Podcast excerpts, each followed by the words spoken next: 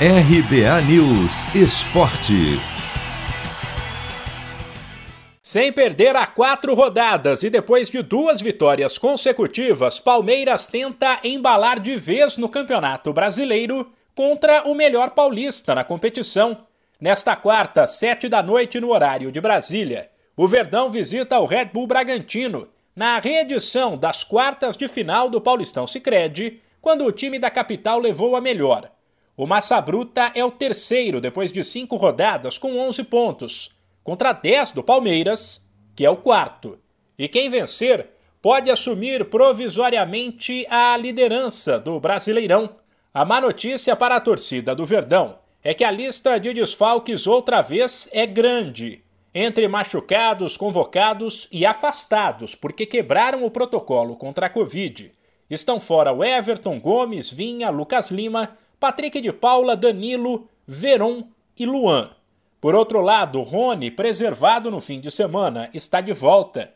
Um possível Palmeiras tem Jailson, Marcos Rocha, Felipe Melo, Renan e Vitor Luiz, Gabriel Menino, Scarpa, Veiga e Zé Rafael ou Rony.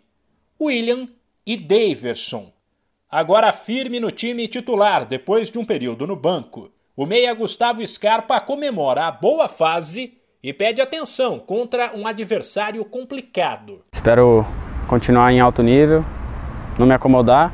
Sou bem tranquilo quanto a isso e time muito qualificado.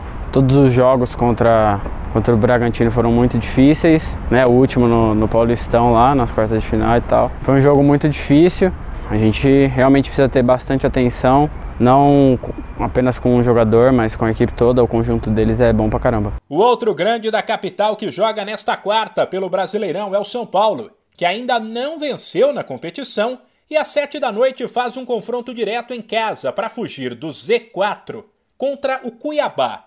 A expectativa é pela volta de Daniel Alves, praticamente recuperado de um problema no joelho, mas que ainda depende daquela conversa com os médicos e o técnico Crespo. Sem esquecer que a lista de desfalques do tricolor também é gigante.